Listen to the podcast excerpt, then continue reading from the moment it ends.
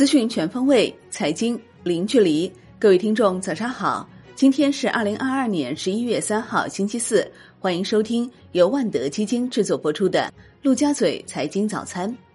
首先来关注热点聚焦。央行行长易纲表示，中国经济尽管面临一些挑战和下行压力，但总体延续恢复发展态势。中国经济的潜在增长率将保持在合理区间。中国坚持实施稳健的货币政策，加大对实体经济的支持力度。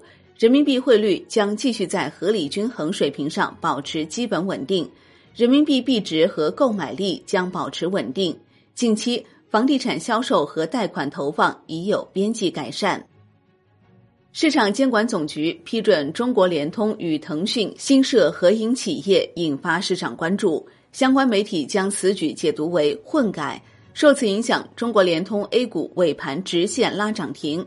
中国联通就此发布公告澄清，该事项为公司与腾讯开展的正常业务合作，对公司当前生产经营无重大影响。长远看，有利于放大双方优势，壮大 CDN 边缘计算产业链。美联储再次大幅加息七十五个基点。将联邦基金利率的目标区间提升至百分之三点七五到百分之四，符合市场预期。这是美联储今年以来第六次加息，也是连续第四次加息七十五个基点。今年已累计加息三百七十五个基点。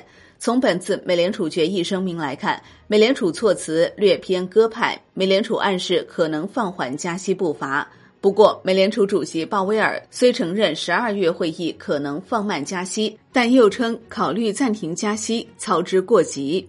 这番鹰派言论打压市场风险情绪，美股全线走低，黄金直线跳水，美元指数和美债收益率走微，并刷新日内高点。环球市场方面。美国三大股指全线收跌，道指跌百分之一点五五，标普五百指数跌百分之二点五，纳指跌百分之三点三六，赛富时跌百分之六点一七，迪士尼跌百分之三点九三，领跌道指。万德美国 TAMAMA 科技指数跌百分之四点一一，特斯拉跌百分之五点六四，脸书跌百分之四点八九，中概股涨跌不一，华迪国际涨百分之二十一点二七。房多多跌百分之十七点七六，欧洲三大股指收盘全线下跌，德国 DAX 指数跌百分之零点六一，法国 c c 四零指数跌百分之零点八一，英国富时一百指数跌百分之零点五八。宏观方面，央行行长易纲撰文指出，要完善货币政策体系，维护币值稳定和经济增长，高杠杆是宏观金融脆弱性的总根源。中央银行要管好货币总闸门。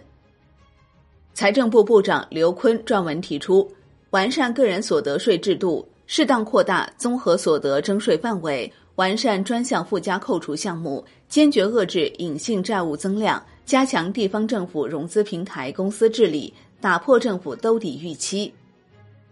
国内股市方面，A 股继续放量攀升，上证指数一举收复三千点关口。市场成交额时隔两个月再度突破万亿。截至收盘，上证指数涨百分之一点一五，深证成指涨百分之一点三三，创业板指涨百分之一点六三。全天超三千六百股上涨，近百股涨停。市场短期底部进一步夯实。北向资金净卖出七十五点八二亿元，贵州茅台遭净卖出十点四六亿元。周三，港股因台风提前收市。恒生指数涨百分之二点四一，恒生科技指数涨百分之二点六五，恒生国际指数涨百分之二点七九。医药、科技、地产、汽车板块涨幅居前。南向资金净买入七十六点七三亿港元，腾讯控股、美团分别获净买入十三点七七亿港元和十一点四八亿港元。据中国证券报统计，截至第三季度末。国内合计有三十八家百亿私募机构旗下产品进入到二百九十三家上市公司前十大流通股东名单，合计持股市值一千零九十九点四二亿元，其中增持上市公司四十家，新进七十四家。据证券时报数据宝统计，截至三季度末，，QF 共现身六百六十四家上市公司十大流通股东名单，合计持仓数量达到一百零六点三七亿股，持仓数量环比增长百分之七点四。金融方面，银保监会主席郭树清表示，要有效抑制金融机构盲目扩张，推动法人机构业务牌照分类分级管理，加快出台金融稳定法、金融稳定保障基金、存款保障基金及其他行业保障基金不能成为发款箱。楼市方面，中债增信召集二十一家民营房企开会，推进第二批增信发行项目约两百亿元，其中。龙湖、美的、新城、碧桂园、旭辉集团、卓越集团等企业正推进第二轮增信发行项目，金辉、新希望、雅居乐等民营房企发债在积极准备中。产业方面，两部门就智能网联汽车准入及上路试点征求意见。征求意见稿明确，智能网联汽车搭载的自动驾驶功能方面，包括三级驾驶自动化和四级驾驶自动化。两部门调整国内客运航班运行财政补贴政策，不再将航班量低于或等于四千五百班作为启动补贴的条件，补贴清算对象和范围相应调整，补贴标准不变。据乘联会初步统计，十月乘用车市场零售一百九十点五万辆，同比增长百分之十一，环比下降百分之一。海外方面。美国十月 ADP 就业人数新增二十三点九万人，远超市场预期的十九点五万人。美国截至十月二十八号当周，三十年期固定利率抵押贷款利率降至百分之七点零六，为十一周来首次下降。欧元区十月制造业 PMI 中值由初值四十六点六下修至四十六点四，连续四个月低于荣枯线，刷新自二零二零年五月以来新低。德国、法国十月制造业 PMI 中值也均创二零二零年五月以来新低。国际股市方面，日本政府正考虑对海外游戏应用程序实施更严格的税收监管措施。具体计划是向谷歌和苹果等科技巨头征收消费税。